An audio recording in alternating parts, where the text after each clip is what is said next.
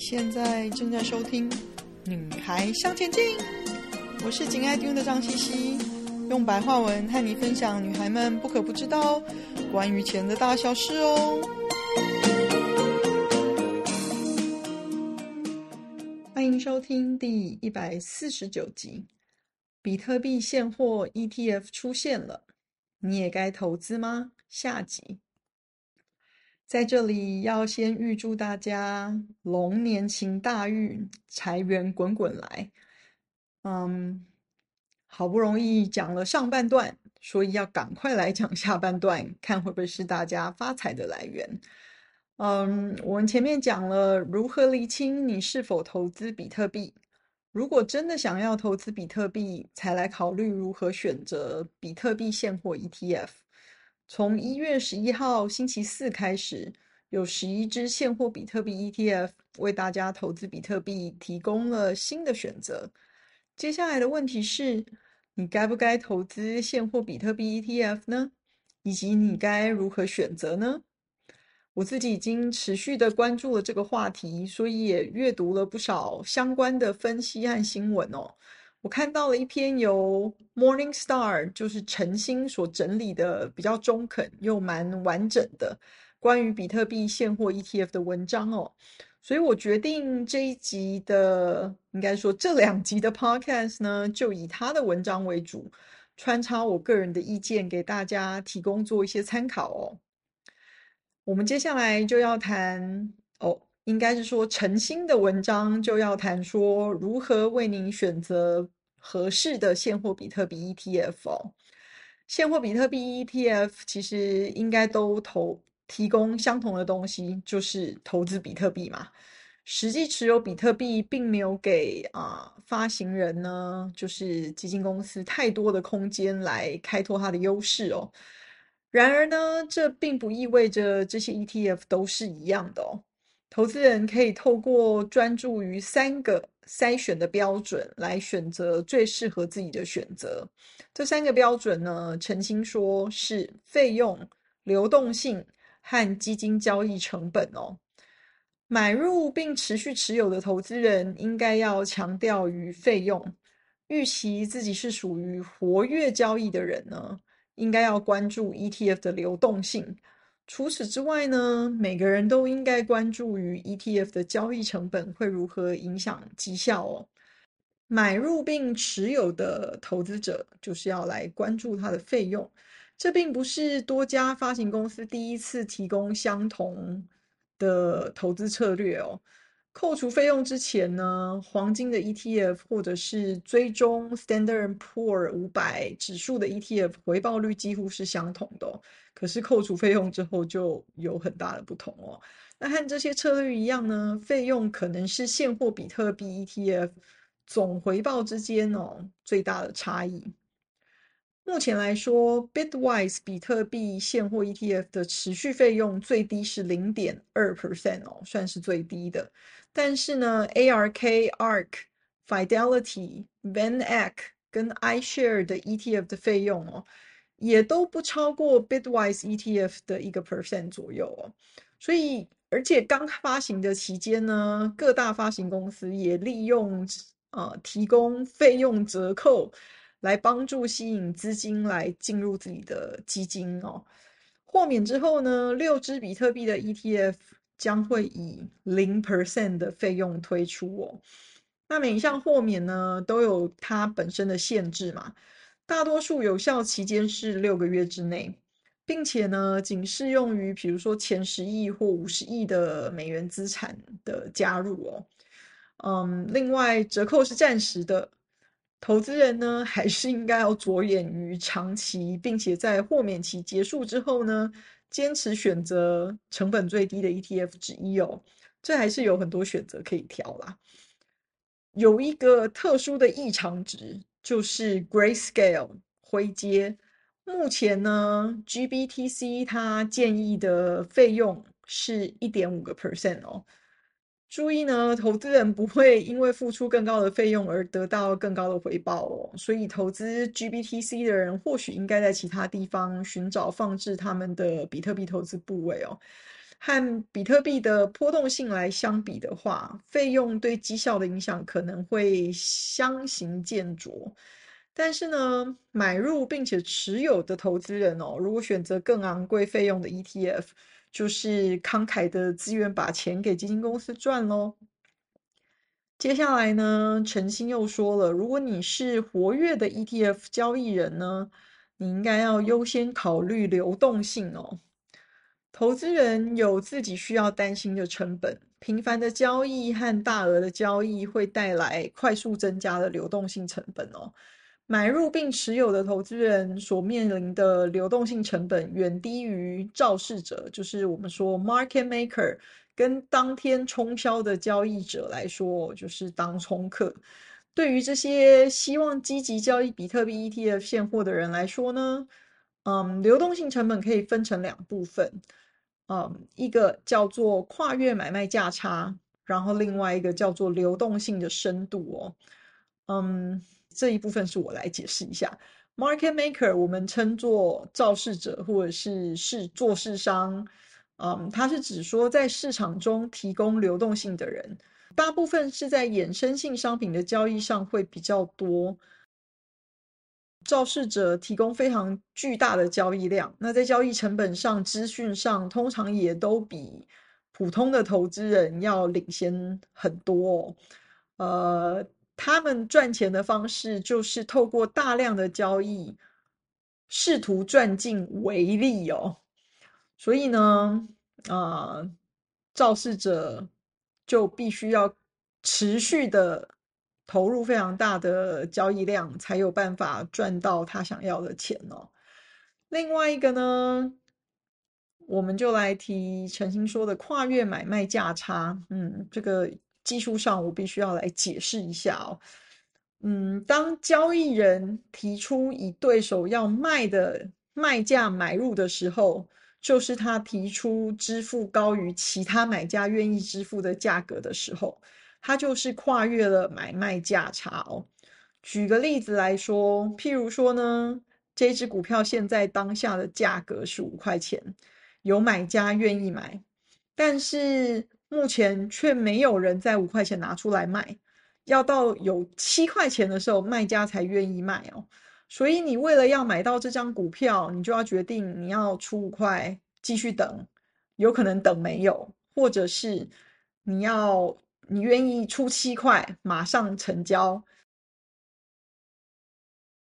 所以当你决定你要出七块马上成交的时候，你就跨越了。买卖价差两块钱哦，交易人呢，每次在买价买入或者在卖价卖出的卖价卖出的时候，都要支付的费都要支付一笔费用。那理论上呢，市场的公平价格就是 fair price 存在于买卖价差的中间的某个位置。那通常中间点是一个很好的代表价。如果两档 ETF 的价格相同，都是十块美元，那买的时候九点九九元的买价。跟十点零一元的卖价的报价呢，比买价在九点九五块，跟卖价在十点零五块的卖价相比，更具成本效益哦。因为你跨越买卖价差的成本就不一样哦。你如果从九点九九跨越价差到十点零一的话，这个价差绝对比。你从九点九五跨越到十点零五，这个价差比小哦，所以才会说它更具成本效益。那另外，陈昕提到了流动性深度哦，投资人呢渴望找到足够的股票，以接近当前的价格来买卖哦，否则他们如果在执行大额交易的时候，他就必须要被迫用比较差的价格啊。来完成它的交易，那买卖价差比较小，通常表示流动性比较高。这表示呢，可以在当前的价格附近买卖更多的股票哦。这对于一次交易大量股票的投资人来说非常的重要，这样他们的交易对市场的影响就不会过度影响价格哦。我举个例子来说，如果我非常想要买一档热门的股票。我又想买的很多，可是不想垫高自己的成本，我就会把我想要买的数量拆成非常小的单位，分开来下哦，才不会因为一次下一笔很大量的单，别人看到了，他就把价格抬高，因为他会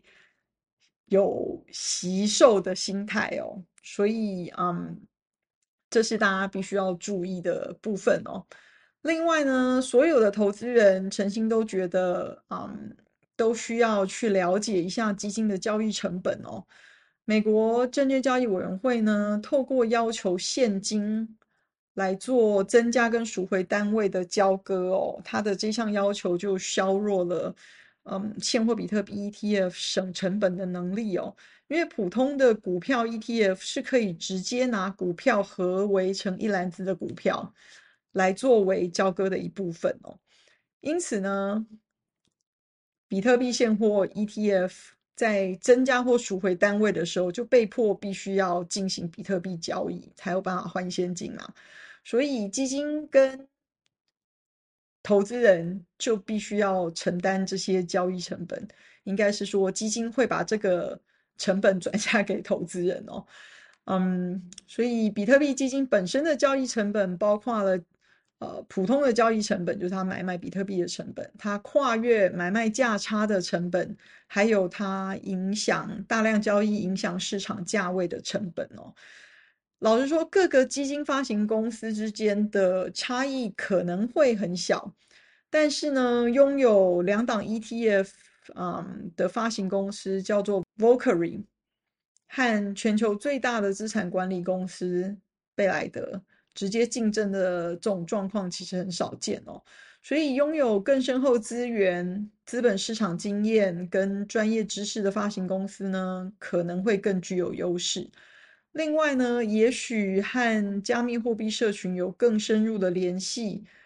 会使得像 Bitwise 或是 VanEck 这样子的发行公司受益哦。另外呢，诚心把市场上不同的比特币现货 ETF 的手续费做比较，做了一张表格，我会把这张表格贴在粉丝页上。在其他条件相同的情况下，投资人希望神通广大的资产管理公司进入市场，和 Market Maker 造市商还有其他的流动性提供者做交易哦。不论是替他们自己的比特币现货 ETF 做交易，还是直接在加密货币市场就进行交易，投资人呢，应该还是要密切关注基金本身的 performance，看看哪家发行公司真的有占据优势哦。所以换句话来说，如果你有兴趣，现在是重要的观察期哦。诚心的文章就写到这里，那我想要再补充一些，嗯，大家应该要注意的地方。既然说要观察，我们来看看到二月一号的数字哦。总结来说呢，GBTC 的持续的确是有资金外流的现象，但是其实在一月的第三个礼拜就已经持稳了。没有再大量往外流的状况。以管理资产的 size 来说呢，目前排名第一大的还是 GBTC，紧接着就是贝莱德 IBIT，它管理的资产大概还是只有 GBTC 的十分之一哦。后面呢，紧接着就是 Fidelity，嗯，FBTC，并没有差距太多。如果呢，以上市之后的表现来说的话哦，目前 GBTC 还是持续领先 IBIT 大概两个百分点哦。大家可以看到的是，在上市日之后呢，比特币其实就开始有一些回跌的现象哦。其实呢，比特币现货 ETF 的成功是比特币市场一个非常非常大的利多哦，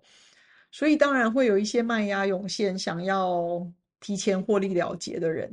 但是呢，接下来会如何？记得我们看的是长远的投资，这是我想要提醒大家的。既然呢，现货比特币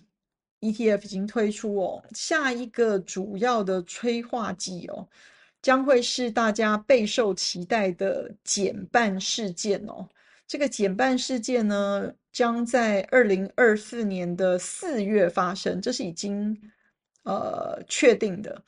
在这个期间呢，比特币供应量的成长率将会从原本的一点八个 percent 减少一半，到每年约零点九个 percent 哦。这个零点九个 percent 呢，是低于黄金大概一个 percent 它的长期平均供应的这个成长率哦，所以供应的成长率已经比黄金要少了。值得注意的是呢，这个减半哦，将会强化比特币以数学计量上的货币政策，最终呢将会使比特币的铸造数量限制在两千一百万枚哦。目前已经存在的比特币数量是一千九百六十万，所以二一零零两千一百万只比一千九百六十万再增加大概七个 percent 而已哦。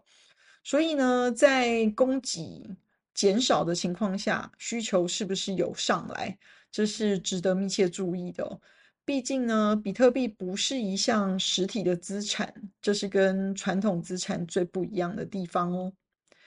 另外呢，根据 Crypto Slate 的报道，自从推出现货比特币的 ETF 以来呢，贝莱德在上一次比特币下跌的时候，他从市场供应商中购买了一万一千五百个比特币哦，这是一个非常惊人的数字哦。考量到每天只发行九百个比特币，所以这个数量是相当可观的。如果照这个趋势持续下去哦，比特币市场可能会面临供应紧缩。另外，呃，彭博资讯的 ETF 专家认为呢，IBIT 可能会在流动性的指标上取代 GBTC 哦。数据显示呢，虽然 GBTC 跟 ProShare 的 BITO 就是那个比特币期货 ETF 哦，虽然交易金额分别达到四十六点五亿美元跟三十二点六亿美元哦。但是仍占总交易额的六十个 percent 以上，可是呢，这个大部分是资金流出的部分，因为很可能是投资人在回收啊，回收之前的损失之后，就选择赶快获利了结哦。另外，美国 SEC 批准比特币现货 ETF 之后呢，引发了投资人高度的兴趣。那九只相关的 ETF 仅在三天之内就吸引了十九亿美元的资金哦，但是呢，同时 Vanguard 就是 ETF 的领导者哦，Vanguard 为首的反比特币阵营哦，也有他们的声音哦，Vanguard 在。前一阵子就宣布将不替他的客户提供比特币现货 ETF 的交易服务哦。除了不提供比特币现货 ETF 交易服务之外呢，Vanguard 进一步还加强了远离加密货币的立场哦。他们的集团发言人表示说，除了无法在 Vanguard 平台上购买现货比特币 ETF 之外呢，Vanguard 也不再接受购买加密货币产品，包括比特币。期货 ETF 哦，那这个政策是即刻生效的哦。所以呢，我想要告诉大家的是，虽然比特币已经达到了一个里程碑，得到了 SEC 的认可，可以当做一项投资工具在交易所交易哦，但是市场投资人的看法还是相当的分歧。所以你如果有兴趣投资，就要做你的功课，去了解这样子的产品适不适合你。就算是适合，应该投资多少？用什么样的方式来投资才会比较适合你的风险底线呢？今天的分享就暂时到这里喽，希望有带给你一些新的发想。听完记得赶快给我们一个评价，有空和你的闺蜜们分享《女孩向前进》哦。